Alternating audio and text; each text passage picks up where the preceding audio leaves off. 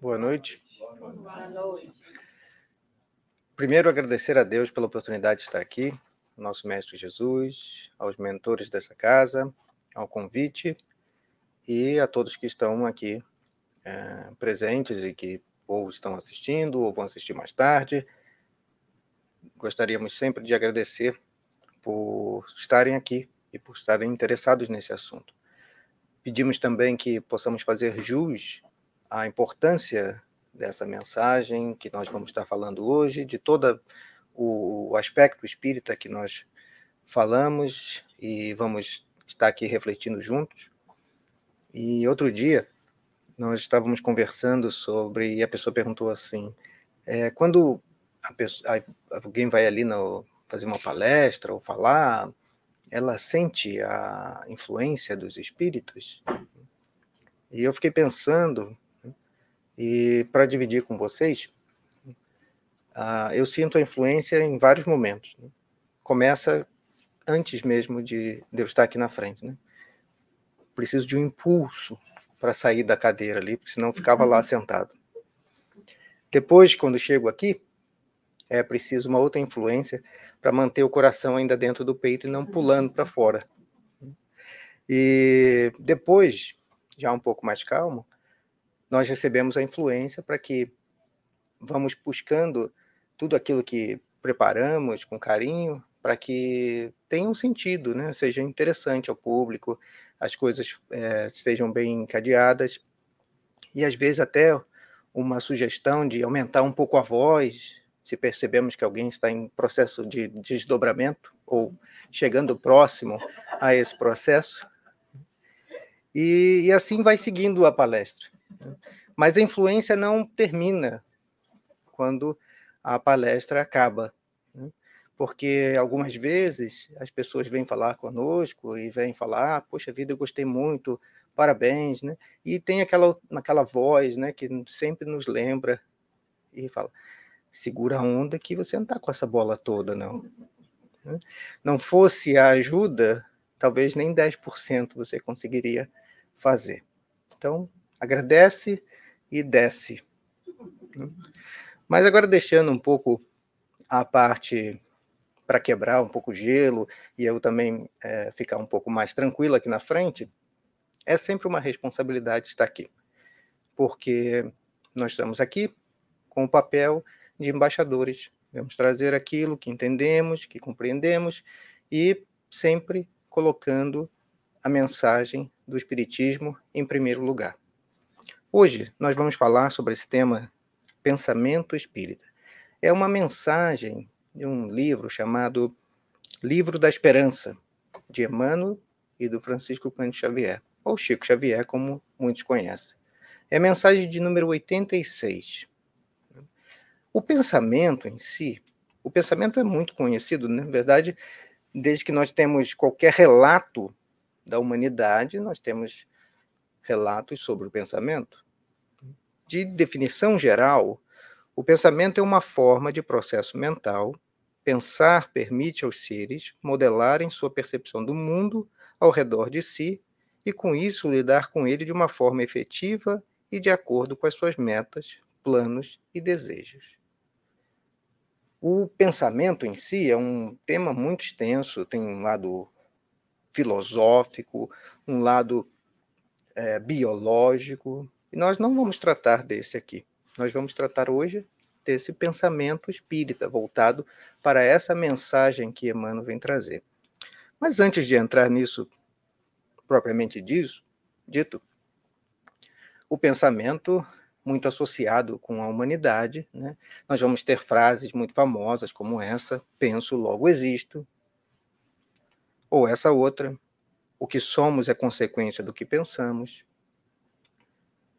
O pensamento é o ensaio da ação. O sábio nunca diz tudo o que pensa, mas pensa sempre tudo o que diz. São frases famosas, né? E existem tantas outras sobre o pensamento. Mas como nós vamos falar sobre o pensamento espírita, e é importante a gente tocar em alguns conceitos sobre o espírito e o pensamento. O primeiro a gente pode tirar dessa pergunta é, 76 do Livro dos Espíritos. Kardec pergunta aos espíritos assim: Que definição se pode dar dos espíritos? E a resposta diz: Pode dizer-se que os espíritos são os seres inteligentes da criação. Bem claro. Ainda que a gente às vezes entenda que algumas, alguns seres são mais inteligentes do que outros. Mas vamos seguir. E na pergunta 89A, os espíritos falam assim: é a alma quem pensa. O pensamento é um atributo do espírito. E aqui é importante a gente ressaltar que os espíritos usam esse termo alma, estão se referindo ao espírito encarnado. Então, nós podemos aqui concluir que quem pensa é o espírito.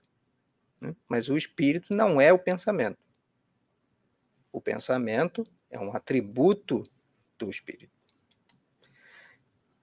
E no livro dos médiuns, no capítulo 4, no item 46, Kardec diz assim: Deus nos deu a razão e o julgamento para apreciar os espíritos tanto quanto os homens. Falando aqui sobre as comunicações, né? mas que não é para nós usarmos o nosso pensamento ou o nosso julgamento, a razão, para julgar somente os homens ou os encarnados, mas também os espíritos. Né? Porque o pensamento caminha ou é confundido com a razão ou o julgamento. É pelo julgamento, é pelo pensamento que nós podemos ter a razão e temos o julgamento por isso. Para discernir o que é uma coisa ou outra. E no Evangelho segundo o Espiritismo, no capítulo 27, no item 10, diz assim: Todos os seres, encarnados e desencarnados, estão mergulhados no fluido universal, tal qual nos achamos dentro da atmosfera. O fluido universal recebe da vontade uma impulsão. Ele é o veículo do pensamento, como o ar é o do som. Com a diferença de que as vibrações do ar são circunscritas, ao passo que as do fluido universal se estendem ao infinito.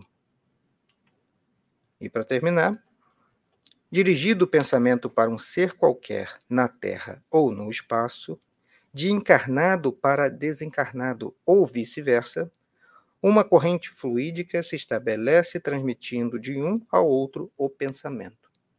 Então a gente viu ainda há pouco que o pensamento é um atributo do espírito.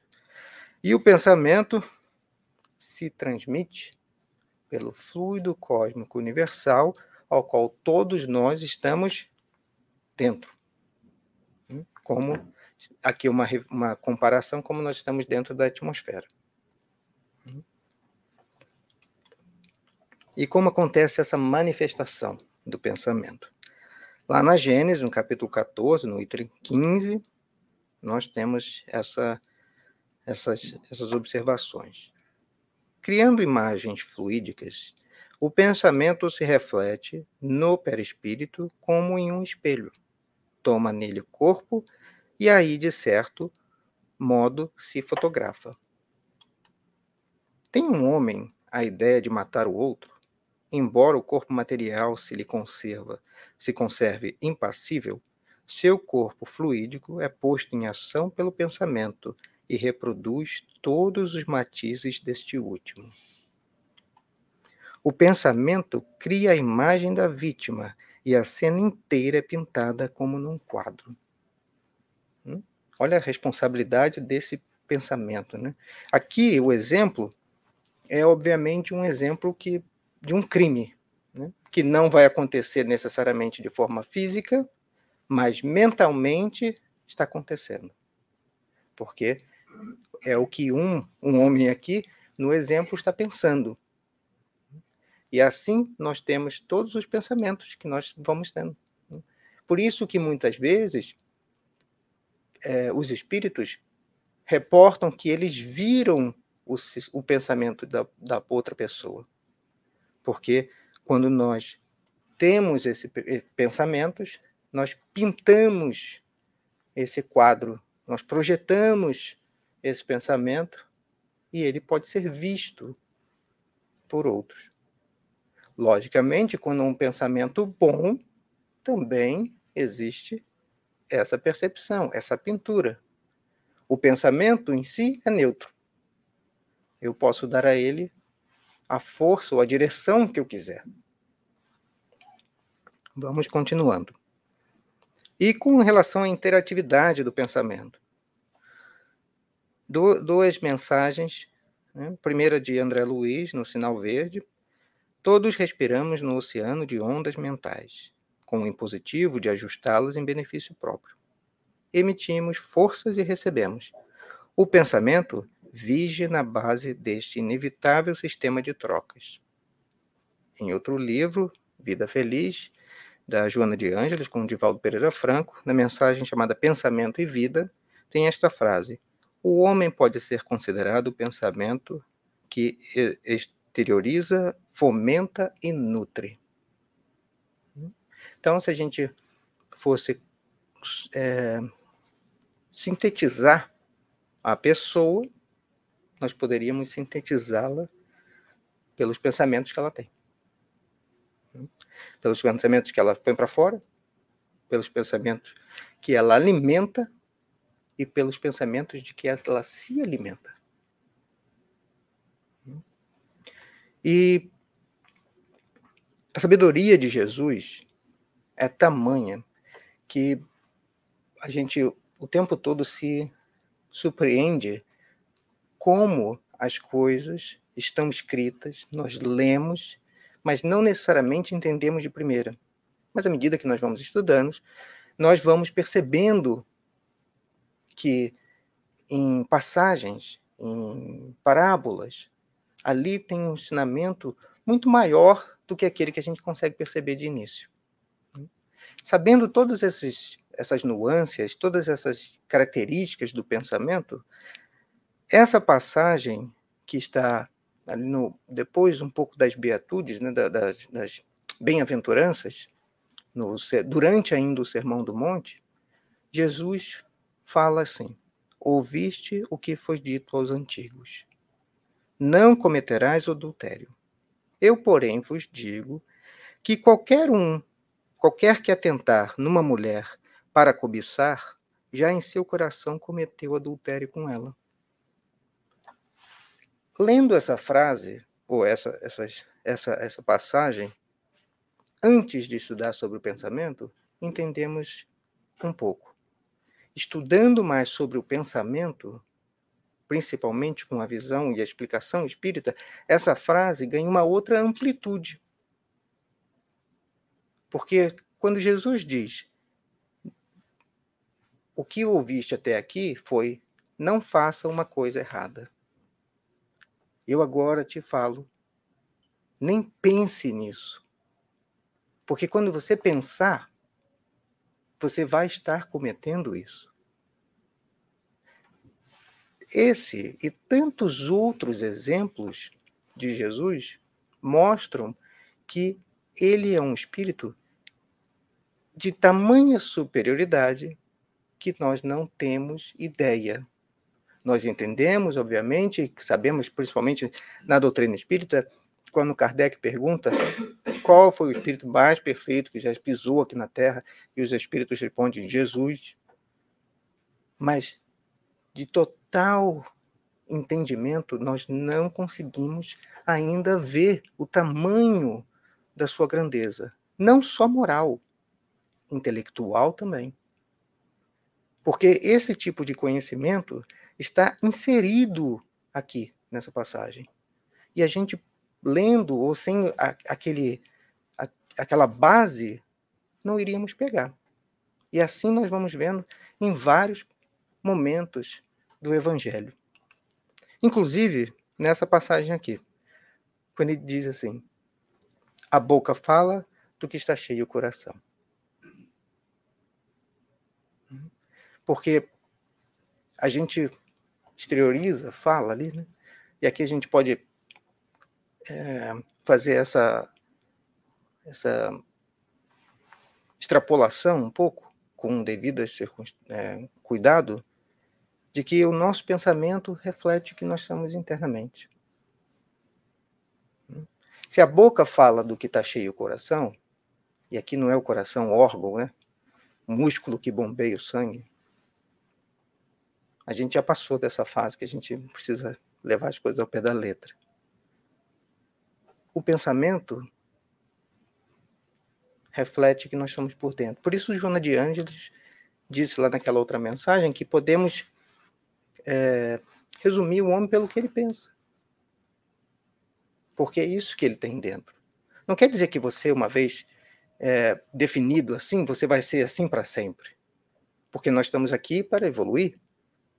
Mas temos que nos conhecer. Então, analisando os nossos pensamentos, podemos ter uma ideia muito boa em que fase estamos. E assim ganhar impulso, né? ganhar um que seja de um, encorajamento para que a gente possa é, seguir adiante. É, essa essa imagem aqui para quem não está vendo tem uma, uma foto, né, de um, de um pessoal aqui fazendo é, um, é, um, é o pessoal do, de um seriado chamado The Chosen, né? E é uma brincadeira, né? Que eles estavam ali no momento de gravação onde Jesus pegou o telefone celular e fez um selfie. Né? Você imagina, né? A gente às vezes fica com uma imagem né, de Jesus e dos discípulos e, lógico, eles não tinham telefone naquela época.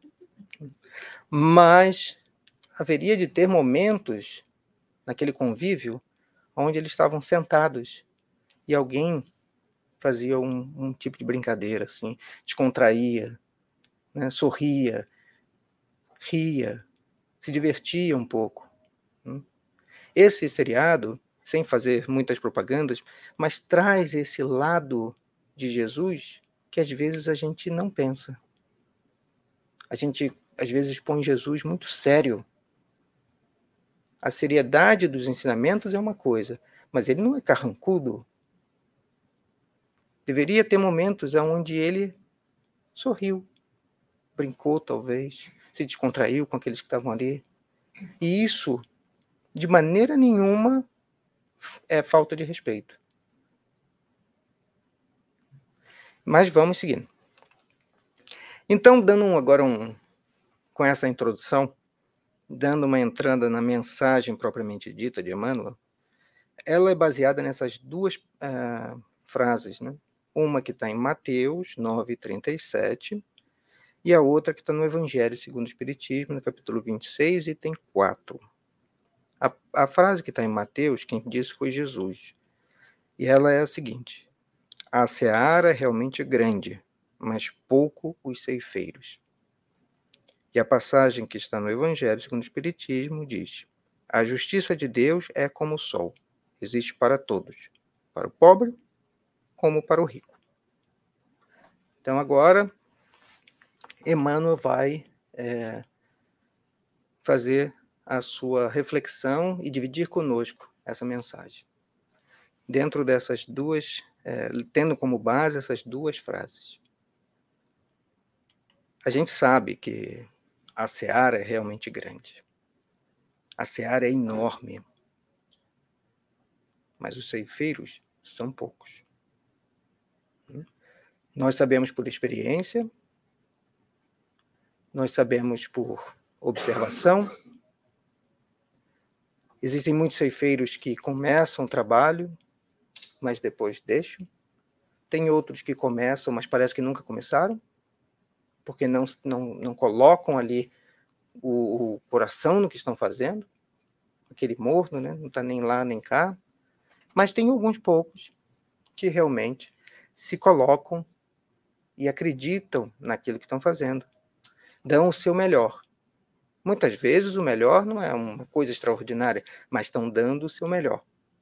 Às vezes o melhor é uma coisa extraordinária. E ganha, realmente tem impacto na vida da pessoa que está fazendo e na vida das outras pessoas.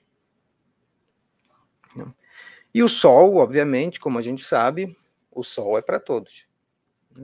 A gente pode se proteger dele, a gente pode evitar ele mas ele continua brigando, brilhando para todos. Diga passagem, o nosso Sol já brilha aqui para a Terra, mesmo antes da Terra estar tá até formada. tem uns 4 ponto alguma coisa bilhões de anos que o Sol está brilhando. E à medida que a Terra vai girando, a gente tem o nascer do Sol todo dia. Todo dia. E ele brilha para os justos e para os não justos. Antes da gente entrar na, na mensagem, a gente faz isso de propósito para criar um certo uh, suspense, né? Uh, a mensagem, como nós falamos de início, é de autoria do Emmanuel, pelas mãos do Francisco Santos Xavier. Neste livro da Esperança, que foi publicado em 1964. Esse livro tem várias mensagens. Emmanuel escreveu mais de 100 livros com, como sendo o autor do livro, fora as mensagens, os livros publicados onde ele tem participação como autoria de mensagens, né, ou pequenos trechos, escreveu prefácios de outros vários livros. Então tem muito material de Emmanuel. E lógico, a gente é, entende, ou pelo menos é, tenta entender, a grandeza desse espírito. Tem ah, alguns livros que falam sobre a sua biografia, as suas encarnações, tem outros que falam sobre mensagens, análises, sobre passagens evangélicas, tem alguns romances, tem livros para assim para diferentes é, tendências, para diferentes que a pessoa quer. Mas esse espírito é um espírito que tem um conhecimento que a gente não consegue pegar totalmente. Às vezes a gente lê uma mensagem do Emmanuel e funciona como aquela frase de Jesus lá no Sermão da Montanha. A gente pega um pedaço e esquece, ou não percebe tudo que está ali. Emmanuel é um espírito altamente conhecedor das coisas.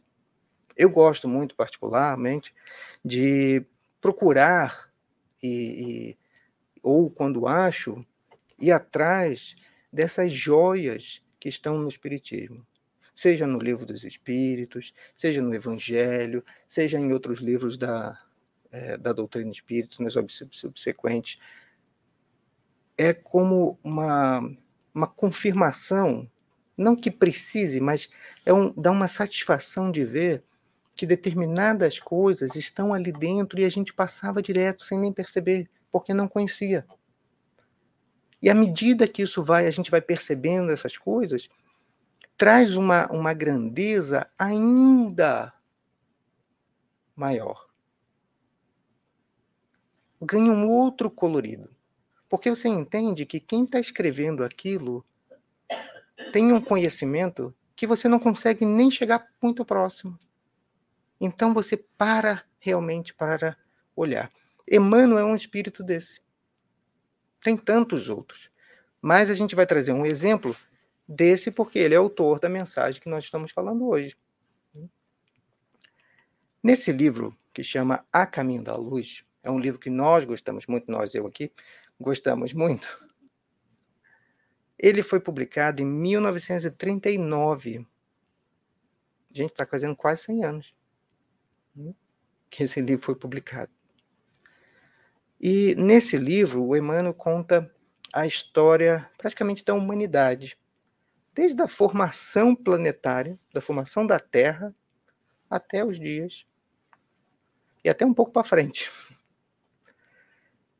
Nesse livro, tem determinadas informações ali que eu, que li algumas vezes, passei ali né, entendendo, mas assim, muito superficialmente. Mas às vezes, a gente está lendo alguma coisa, ou assistindo algum, alguma coisa, e aquilo está ali.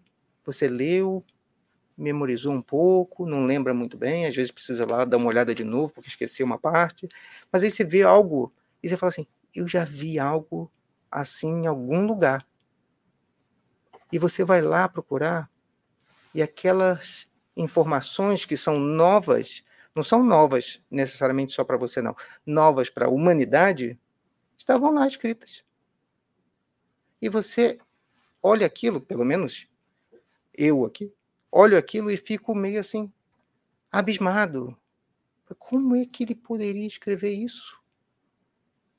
Então, eu trouxe aqui uma pequena é, pesquisa que nós fizemos para dividir com vocês. Espero que vocês gostem.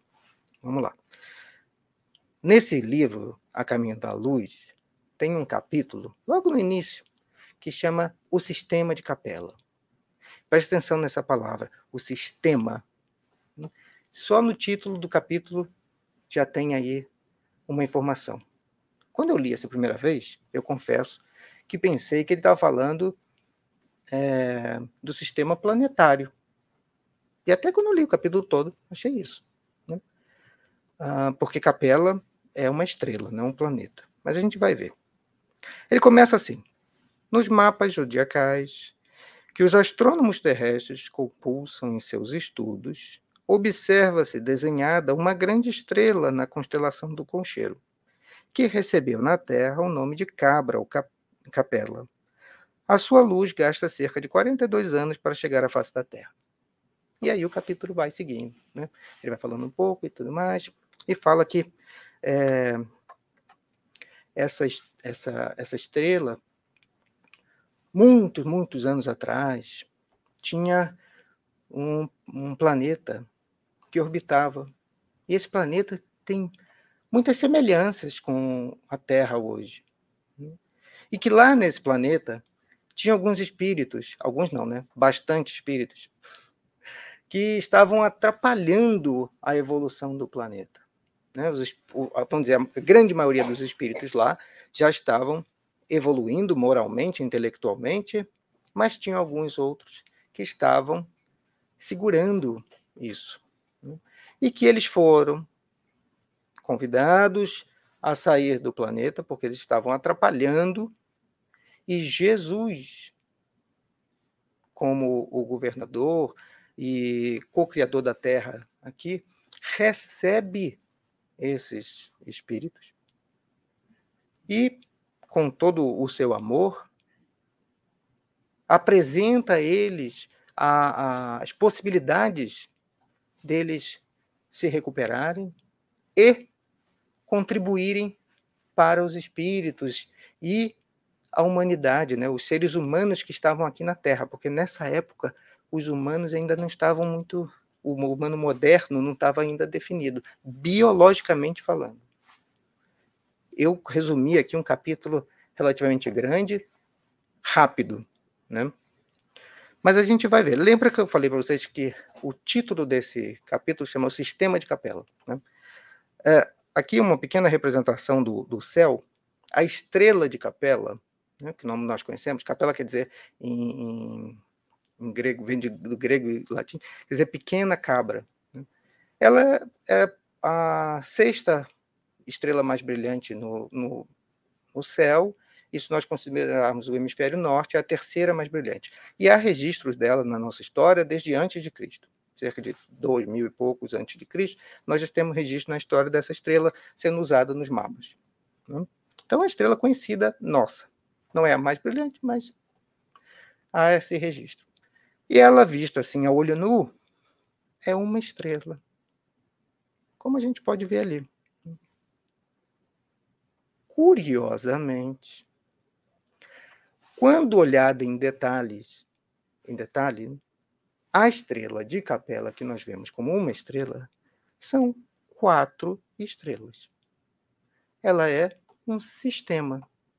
Duas estrelas maiores e duas estrelas menores. Foi denominado depois capela AA para a maior de todas, AB para a segunda maior, e duas menorzinhas, capela H e capela é, L. E aqui tem o Sol no meio, só para a gente ter uma ideia de tamanho de referência. Né? Mas elas não estão assim pertinho uma da outra, né?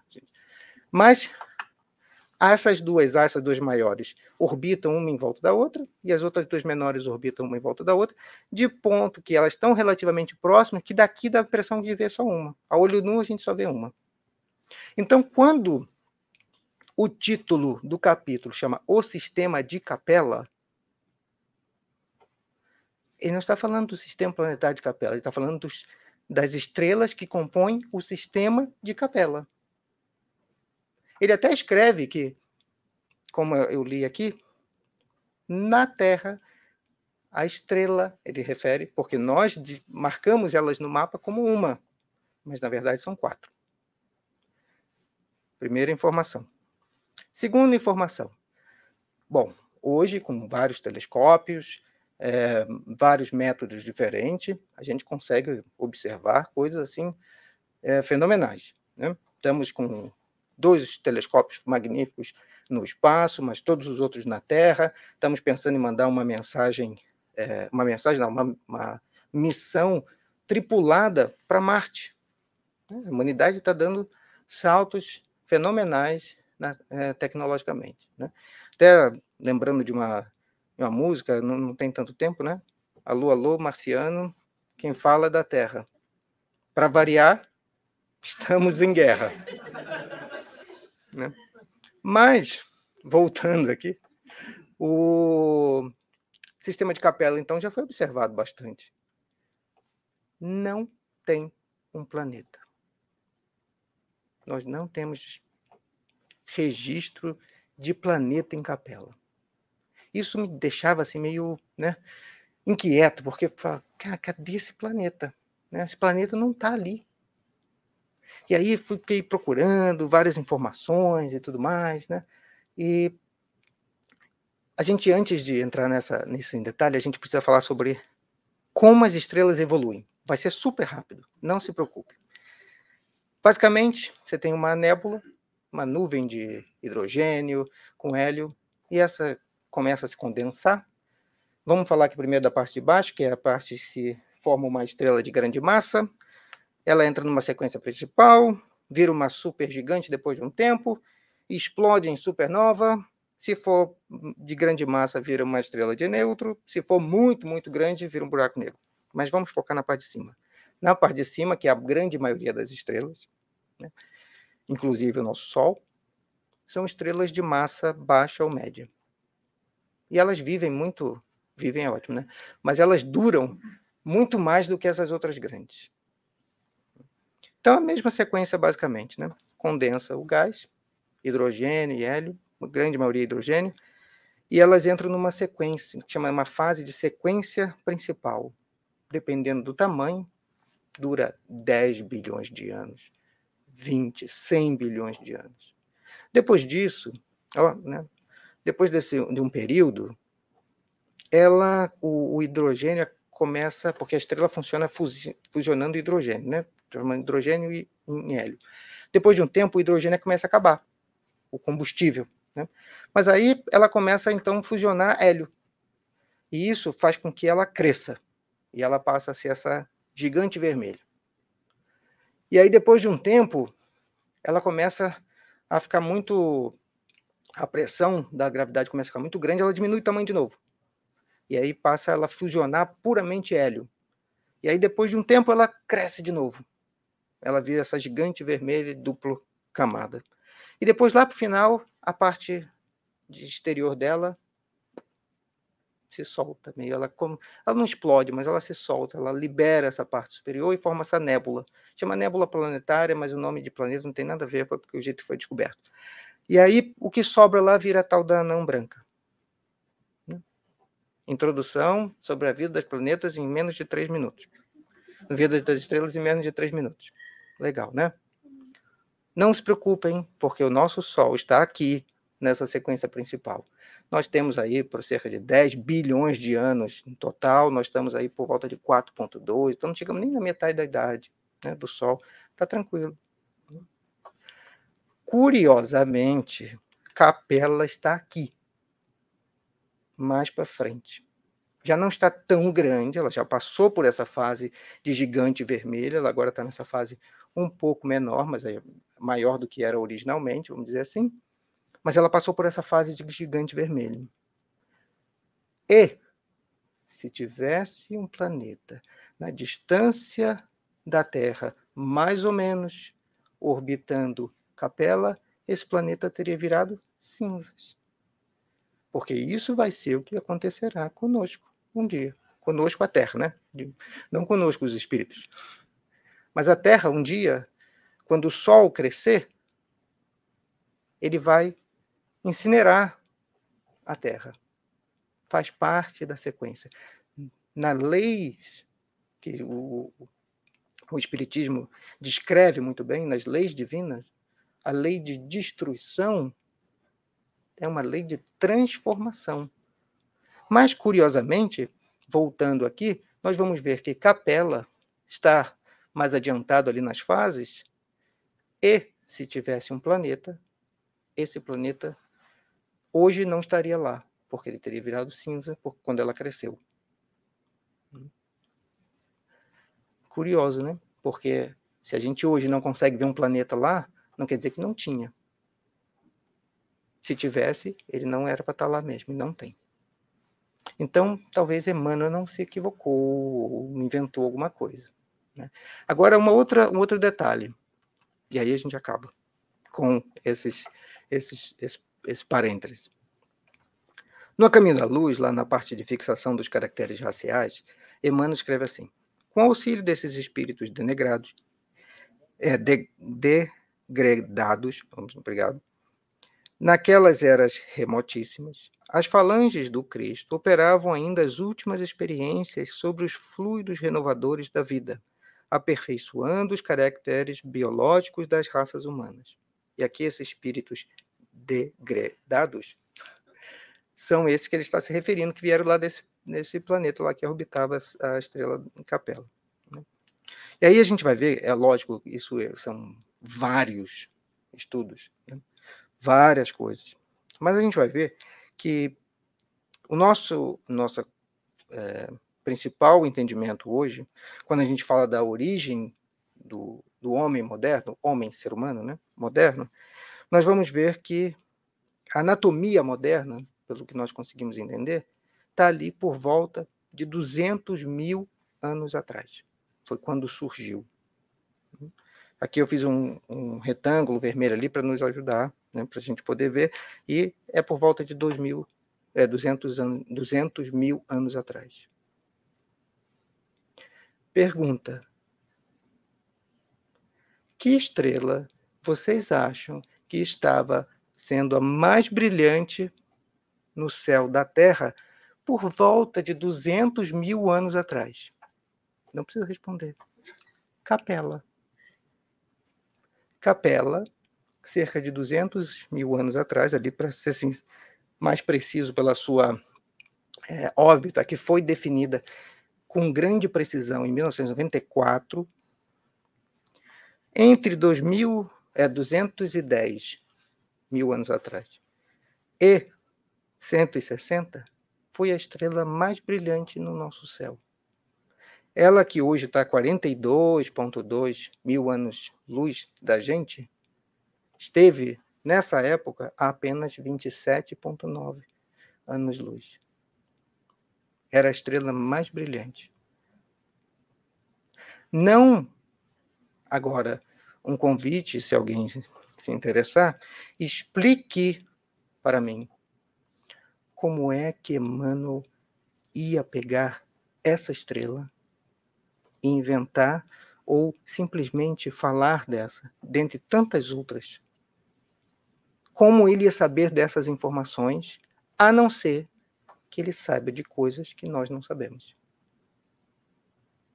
Ele não estava necessariamente nessa época, porque nessa época foi quando os humanos modernos, o homem sapiens, começou a se formar. E pelo registro que ele traz no A Caminho da Luz, diz que nessa época que esses espíritos vêm de lá, são recebidos pelo Cristo e influenciam a formação que eles chamam dos, da fixação dos caracteres raciais. Então, quando a gente olha essa imagem do Emmanuel, Além de todo o carinho que nós temos por ele, por escrever páginas belíssimas, nós temos que parar e olhar e falar: esse espírito tem um conhecimento que foge ao meu entendimento. Porque alguém poderia até falar assim: por que, que ele não escreveu então tudo ali, né? De uma vez. Escrevesse lá então. Exato, daria as datas, né? Coloque tudo lá. em 1939 facilitaria demais para gente, não? Mas se a gente for olhar no livro dos médiuns, e quem está estudando aqui no centro, por exemplo, o livro dos médiuns, recentemente passou por essa mensagem. No capítulo 31, 17, São Luís diz assim: Deixai de lado as questões de ciência. A missão dos espíritos não é resolvê-las, poupando-vos ao trabalho das pesquisas mas procurai tornar-vos melhores, porquanto é assim que realmente progredireis. Ele não, como um espírito elevado, ele não vem aqui resolver os nossos problemas de ciência, mas quando ele escreve algo, aquele conhecimento está ali. Sabendo dessas informações hoje, quando eu volto e leio A Caminho da Luz, o livro tem um outro colorido. Só aquele pedacinho daquele capítulo, fora as outras partes todas que eu não sei. Mas também quando eu leio uma mensagem de mano como essa, que agora nós vamos ler, ela ganha um outro significado. Porque não são somente palavras bonitas encandeadas uma atrás da outra. Esse espírito escreveu essa mensagem em 64, em 39, sabia de coisas que a humanidade não tinha ideia, que os encarnados não sabiam. Não tinha como alguém falar, ah, ele, o Chico Xavier estudou num livro isso, pegou essa informação aqui ali, porque a humanidade não sabia dessas informações, não tinha em nenhum lugar. Então, quando esse espírito escreve essa mensagem, dê um crédito ainda maior do que das, das, das, do sentido que essas palavras fazem. Porque ele sabe do que está falando. Assim como quando nós lemos uma passagem de Jesus, quando nós lemos, por exemplo, aquela conversa com Nicodemos, se eu leio aquilo assim rápido, eu pego talvez, vou exagerar, né? 2% se eu leio raciocinando sobre aquilo, talvez eu consiga jogar para 10%. Porque a grandeza daquele espírito é tamanha que eu ainda não tenho condições de pegar tudo. Mas eu tenho que parar para ler isso. Porque o mundo hoje está muito cheio de distrações. E eu tenho que focar no que importa.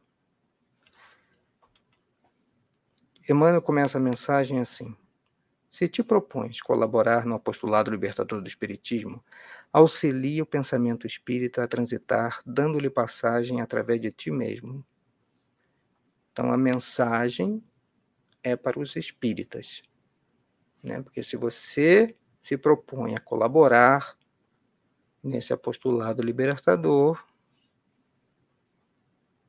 você pode auxiliar, permitindo que ele transite, né, dando-lhe passagem através de você. Em outras palavras, sendo médium. Hum? Vamos continuar. Prevalece-te dos títulos honrosos para benefício de todos e não é, recurso ao levantamento de qualquer aristocracia da opressão pela inteligência. Então, se você tem, e aqui eu, eu cortei um pedacinho da mensagem, para não ficar muito grande, mas se você tem títulos, se você tem coisas que a, que a, que a sociedade reconhece, não renegue. Use para benefício de todos.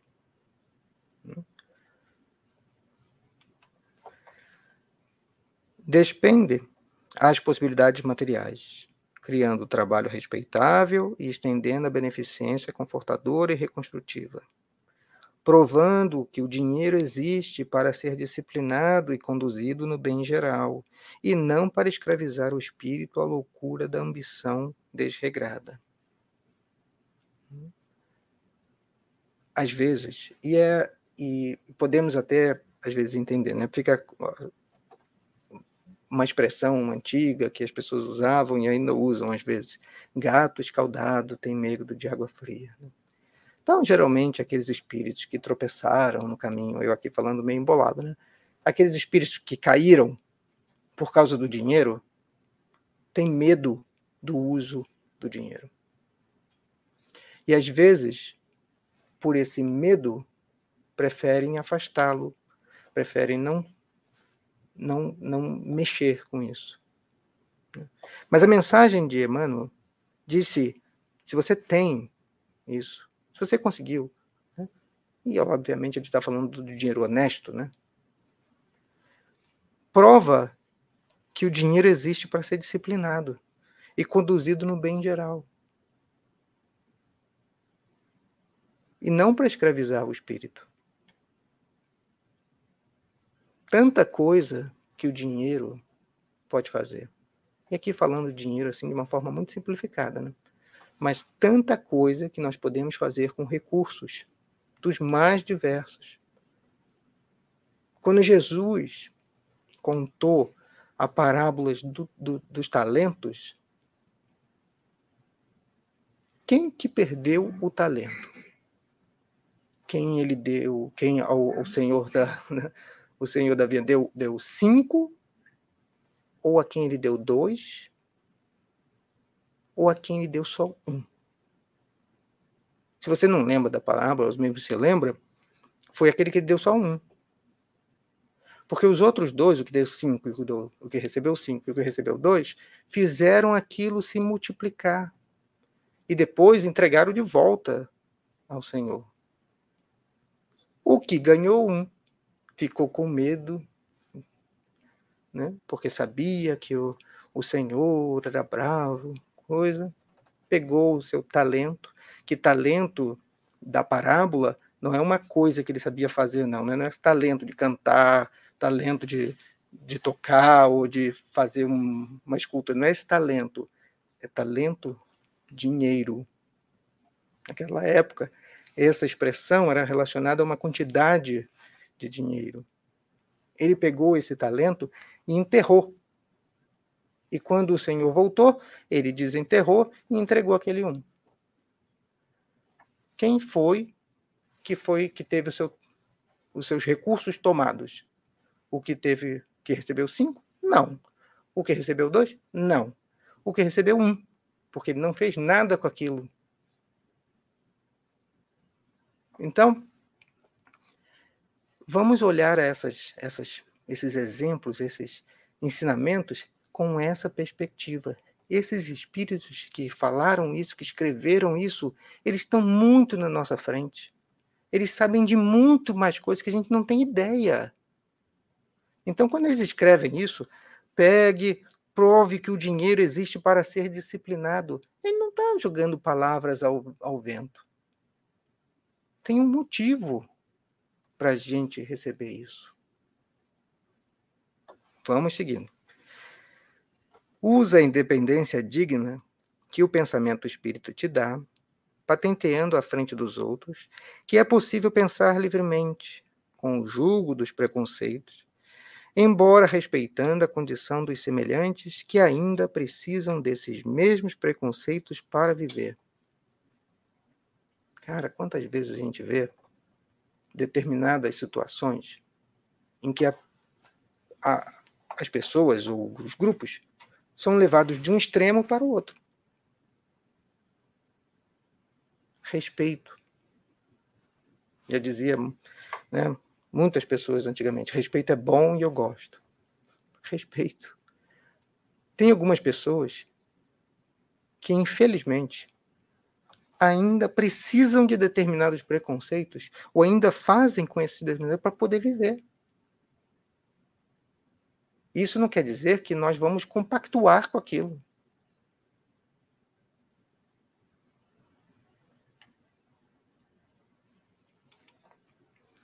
Continuando.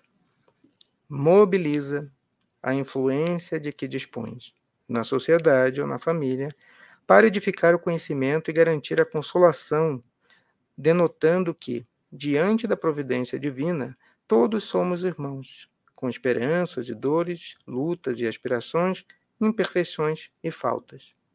Todos nós, a gente escuta isso aqui, lê na, na, na doutrina espírita, em vários livros.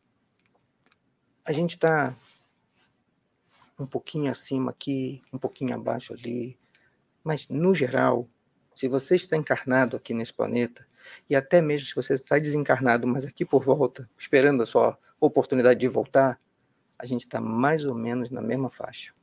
Hum? Se a gente olhar com muita uma lupa assim muito boa, você vai ver que em um pontinho aqui um se destaca mais, talvez eu tenha um pouco ser um pouco melhor aqui, mas em outro ponto eu estou mais lá embaixo. Hum? Tenho dividir uma, uma, uma coisa muito particular. Ah, minha mãe às vezes fala uma coisa para mim que eu até fico meio balançado assim, ela fala: "Meu filho, você é tão inteligente para umas coisas, mas para outras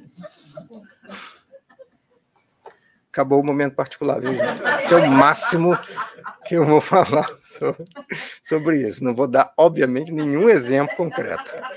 Acabou.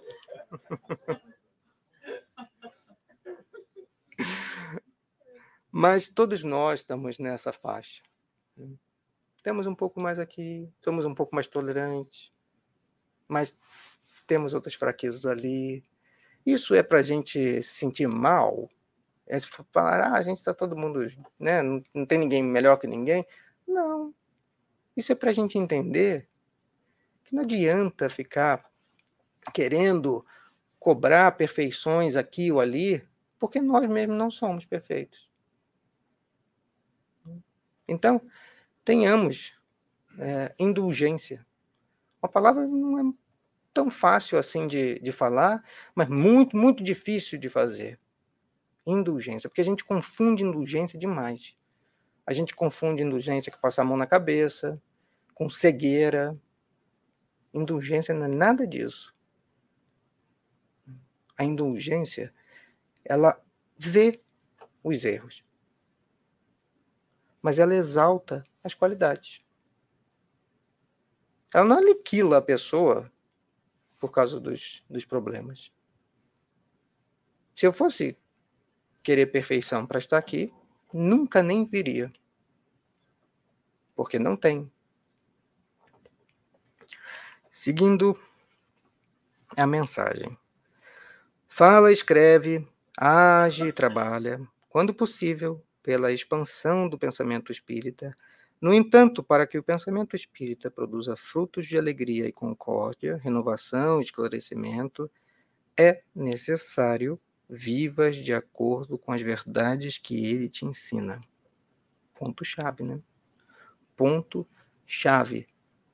Essa palavra é necessário, não é bom, né? Vamos, vamos olhar bem o que Emmanuel escreveu. Lembre, Emmanuel é um espírito altamente inteligente. Se ele escolheu essa palavra necessário, é porque essa palavra necessário é para estar tá ali. Ele não escreveu, é bom que. Seria tão legal. Poxa vida, você ia evoluir, viu? Não, a palavra é necessário. Todo mundo aqui sabe qual é a definição de necessário, a gente não precisa ficar revendo isso, porque senão a gente fica preso numa coisa que, na verdade, a gente já está bem mais lá na frente, né, gente? Essa parte de entender o significado das palavras, a gente já está indo bem. E ele diz: é necessário vivas de acordo com as verdades que ele ensina. Ele, o pensamento espírita, né? a doutrina espírita. Aí, entender o que está escrito aqui, beleza. Entender no sentido de pôr em prática de forma constante, aí complica. E complica mesmo. Porque são coisas pequenas que acontecem. Né? Coisas, as, as coisas grandes não acontecem toda hora. Graças a Deus, que a gente não está preparado. Mas as coisas pequenas a gente às vezes já tropeça. Né? Às vezes a gente vai bem, mas às vezes tropeça. Então a gente tem que ficar atento, porque para que a gente possa ser e, e esse médium se a gente decidiu, e ninguém forçou, acredito eu, a você ser espírita. Você quer ser espírita por vontade própria. Então, se você quer ser espírita, há um imperativo. Que você viva de acordo com as verdades. Continuando a mensagem. A cada minuto surge alguém que te pede socorro para o frio da própria alma. Contudo, para que transmitas o calor do pensamento espírita, é imperioso estejas vibrando dentro dele. E aqui é curioso, né, como ah, Emmanuel coloca, ele destaca essa necessidade que ele fala, a cada minuto surge alguém que te pede socorro para o frio da própria alma. Ele não está falando aqui necessariamente da necessidade física, da necessidade monetária, assistencial. Não está falando dessa necessidade aqui. Aqui. Ele está falando para o frio da própria alma. Lembra, Emmanuel é um espírito altamente inteligente. Não tem uma palavra que ele colocou assim só para embelezar essa frase. Ele sabe de coisas que a gente não tem ideia. Então, pega esse pedaço e leia essa frase. A cada minuto surge alguém que te pede um socorro para o frio da própria alma. Contudo, para que você possa transmitir o calor do pensamento espírita, é imperioso esteja vibrando dentro dele. Como você vai fazer algo? Como você vai transmitir um calor que você não tem? É óbvio, né? Infelizmente é óbvio. Porque esse infelizmente chama a nossa atenção de que eu preciso estar vivendo de acordo com os princípios que eu quero viver. Porque senão eu não tenho nada para dar. Como eu posso dar alguma coisa se eu não tenho? E a cada minuto tem alguém te pedindo isso. E para que, que eu vou pegar? Se eu estou tentando pegar alguma coisa, se eu estou conseguindo até guardar alguma coisa, para que, que eu vou guardar para mim? E não dá. E para terminar a mensagem, ele termina assim: Diante da sombra, não adianta ligar o fio na tomada sem força, nem pedir luz em candeia morta. Se a gente não tem nada, se uma tomada, quando você vai ligar uma, um aparelho elétrico numa tomada e lá não tem energia, você automaticamente, você até olha para ver se o aparelho está ligado, né? Você plugou, não funcionou, o que você faz? Tira. E vai procurar outra aonde tem. Hum? Então, o convite que ele faz sobre esse pensamento espírita está lá na primeira frase. Hum? Se você quer ser esse médium que esses ensinamentos, essas, essas boas aventuranças passem por você e você, ninguém forçou você a ser, você escolheu. Seu livre-arbítrio. Se você quer ser, você tem que estar tá vibrando, você tem que estar tá vivendo dentro. Não quer dizer que você tem que ser, vamos usar aqui uma expressão, santo. Não é isso. Mas você precisa estar tá vibrando dentro dele. Você precisa estar dentro do Espiritismo e o Espiritismo precisa estar dentro de você. Porque é muito fácil ser estar dentro do Espiritismo, dentro de uma casa espírita, de um lugar onde todo mundo pre pretende se comportar. Mas e quando chegar num lugar onde as pessoas nunca ouviram falar de Espiritismo? Ou não estão nem aí? Ser espírita só dentro do centro? Uh, acho que foi a Flávia que falou aqui na semana passada que no dia da palestra acontece uma coisa para chamar atenção para o tema. Né? O, não vou contar o detalhe, gente, não, não se preocupe. Mas hoje aconteceu uma coisa comigo que é tão boba, mas a minha reação inicial, o meu pensamento, não foi de que eu estava vivendo assim né, vibrando no Espiritismo. E eu vim aqui depois. Né? Hoje, agora, estou aqui. E aconteceu comigo uma coisa hoje, pela tarde. Então, assim, é, são essas coisinhas. Ninguém me pediu nada, não, não era. Ninguém estava me pedindo nada, né? A pessoa me fez uma coisa que eu achei que não estava certo, e eu tive um pensamento é, ruim. Né? Não que eu desejei mal, não. Pensamento de fazer uma coisa. Eu plasmei, eu fiz essa tela na minha mente. A pessoa foi embora de carro, nem se bobear, nem viu que a minha tela foi tão pequenininha aqui, vou indo para um lado, a pessoa foi para o outro, mas eu ali montei essa tela desnecessariamente. Por quê? Porque não estou vibrando, não estou vivendo corretamente. Chamada de atenção. Né? Não é que ser jogado para fora, não. Ninguém vai ser. Mas isso é uma chamada de atenção para a gente. Olha, eu vou falar sobre o pensamento espírita hoje, falar que eu preciso vibrar, que as pessoas precisam vibrar. E eu dou uma escorregada dessa boba. Falar, ó, gente, segura aí as provas mais duras, porque o cara está tropeçando na, na pedrinha. Não põe uma barreira no caminho. Ele tropeçou hoje num negócio que é minúsculo. Mas o Espiritismo traz para gente esses ensinamentos tão importantes, alinhados com todos os ensinamentos do Cristo. E traz verdades eternas coisas que às vezes a gente não tem ideia de que estão ali. E à medida que a gente vai descobrindo, a gente fica empolgado. Parece aquela criança que descobriu algo novo e aí os espíritos olham e falam assim, mas estava aí o tempo todo, você nem viu. Né? Mas é legal, é bom. É, é bom você ter essa, essa alegria de, de fazer isso, porque isso nos dá esse impulso de sair da cadeira. Mas depois eu prometo, que se alguém falar alguma coisa depois, quando, quando terminar, eu volto. Desço. Boa noite. Fiquem com Deus.